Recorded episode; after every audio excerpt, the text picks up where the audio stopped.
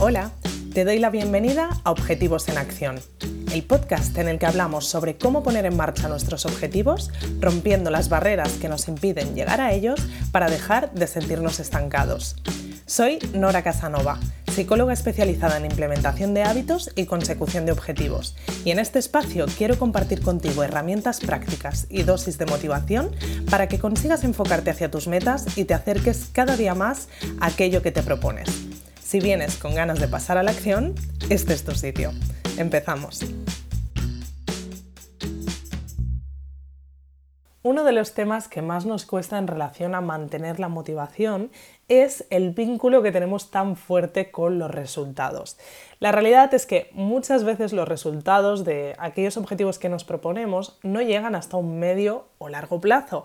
Y si nosotros estamos motivados o no en función de los resultados que estamos viendo y al final dependemos de esos resultados para sentirnos con esa motivación, es muy fácil que nuestra motivación decaiga, fluctúe demasiado o no nos acompañe en muchas partes del proceso creo que es interesante que podamos asumir dos cosas. La primera es que muchos de los hábitos en los que trabajemos requieren un tiempo largo de implementación y necesitamos convencernos de que conseguir las cosas a más largo plazo está bien. Siempre pongo el ejemplo de cuando llegáis a consulta y nos ponemos a trabajar en la ficha de establecimiento de objetivos, cuando ponemos los objetivos a largo plazo, que son más o menos a un año vista, muchas veces las reacciones de, ostras, Nora, es que yo quería ver resultados mucho más rápido, ¿no?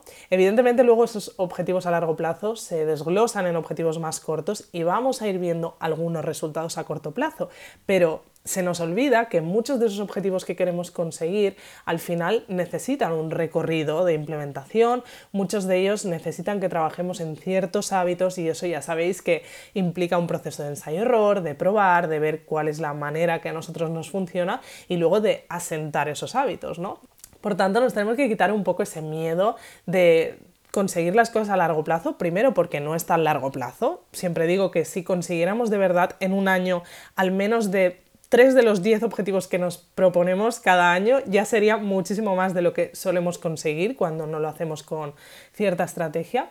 Y luego que, pues que un año, como te digo, en realidad es súper poco, pero bueno, si lo ves muy lejos, pues es que al final es el proceso que es necesario para poder llegar a implementar cambios que luego queremos mantener de forma sostenida, sostenida en el tiempo. ¿no? Entonces vamos a quitarnos un poco esa manía que le tenemos a largo plazo. Y por otra parte, también recordar que van a llegar resultados seguro, aunque quizá no sean los que esperamos ni cuando esperamos, pero cuando hacemos cosas diferentes tenemos resultados diferentes, ¿no? Así que vamos a confiar en que no es necesario que lleguen esos resultados que tenemos en nuestra cabeza ya y en que sí que van a llegar los resultados, aunque no los estemos viendo en el día 3, ¿no? en el que estemos trabajando en el hábito o en el objetivo que sea.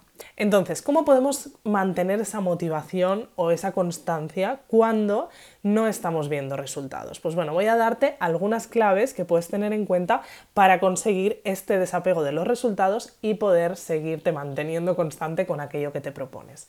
Lo primero es que confíes en el proceso, un poco en relación a lo que te decía antes. Si tú estás trabajando en cosas de manera diferente, muy probablemente van a llegar resultados diferentes. No sabemos cuándo, porque puede depender de muchos factores, pero en que estás en un proceso que te va a llevar a un cambio. Luego, por otra parte, céntrate en lo que estás haciendo, o sea, sin necesidad de haber conseguido un resultado, todos esos cambios que tú estás haciendo, por ejemplo, cuando te planteas comer mejor, ¿no?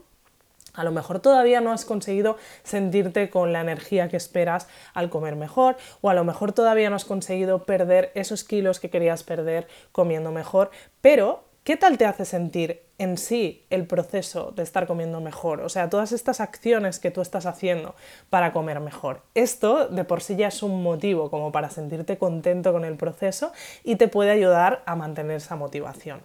Por otra parte, busca otro tipo de resultados. ¿no? En Objetivos Comunes compartí un episodio que va eh, sobre esto y en el que les proponía un ejercicio a los suscriptores para poder encontrar otros tipos de resultados que nos permitan mantener una motivación a la hora de hacer ejercicio. Y es que muchas veces eh, ponemos de forma muy automática los resultados del ejercicio físico ligados al tema de, de, cómo nos vemos físicamente. ¿no? Y este puede ser un motivo de motivación para conseguir este objetivo, pero es que hay muchísimos más motivos, ¿no? muchísimos más resultados que podemos medir a la hora de implementar el hábito de hacer ejercicio que nos pueden permitir motivarnos y poder ver que le estamos sacando un provecho a este hábito en sí, ¿no? que nos aporta otro tipo de resultados muy interesantes más allá de vernos mejor físicamente, ¿no? que podía ser simplemente uno de ellos. Por otra parte, aprende a dominar y a trabajar tu constancia podemos conseguir ser disciplinados y punto. Pero, mm, como siempre digo, ¿no? al final eh, tirar solo de disciplina es muy peligroso porque podemos acabar agotados y muy frustrados. Así que es mucho más inteligente poder conocer un poco cómo funciona la constancia y la disciplina, ver de qué dependen y cómo podemos facilitarnos el trabajo con ellas.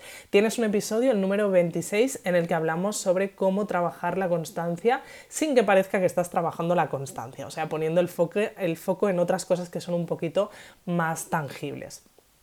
Y por último, última clave, busca el disfrute, céntrate en disfrutar del proceso, que eso en sí ya es que es un resultado, ¿no? Es lo que decíamos antes. Si tú te propones cualquier objetivo y con él ya disfrutas, o cualquier hábito y con él implementándolo ya disfrutas, ese resultado ya es inmediato, ¿no? El disfrute que tú obtienes al implementarlo ya es inmediato, así que buscar una manera de que puedas disfrutar de todos aquellos hábitos que te propones implementar en tu vida es un truco que te va a servir sí o sí para ayudarte a mantener la motivación.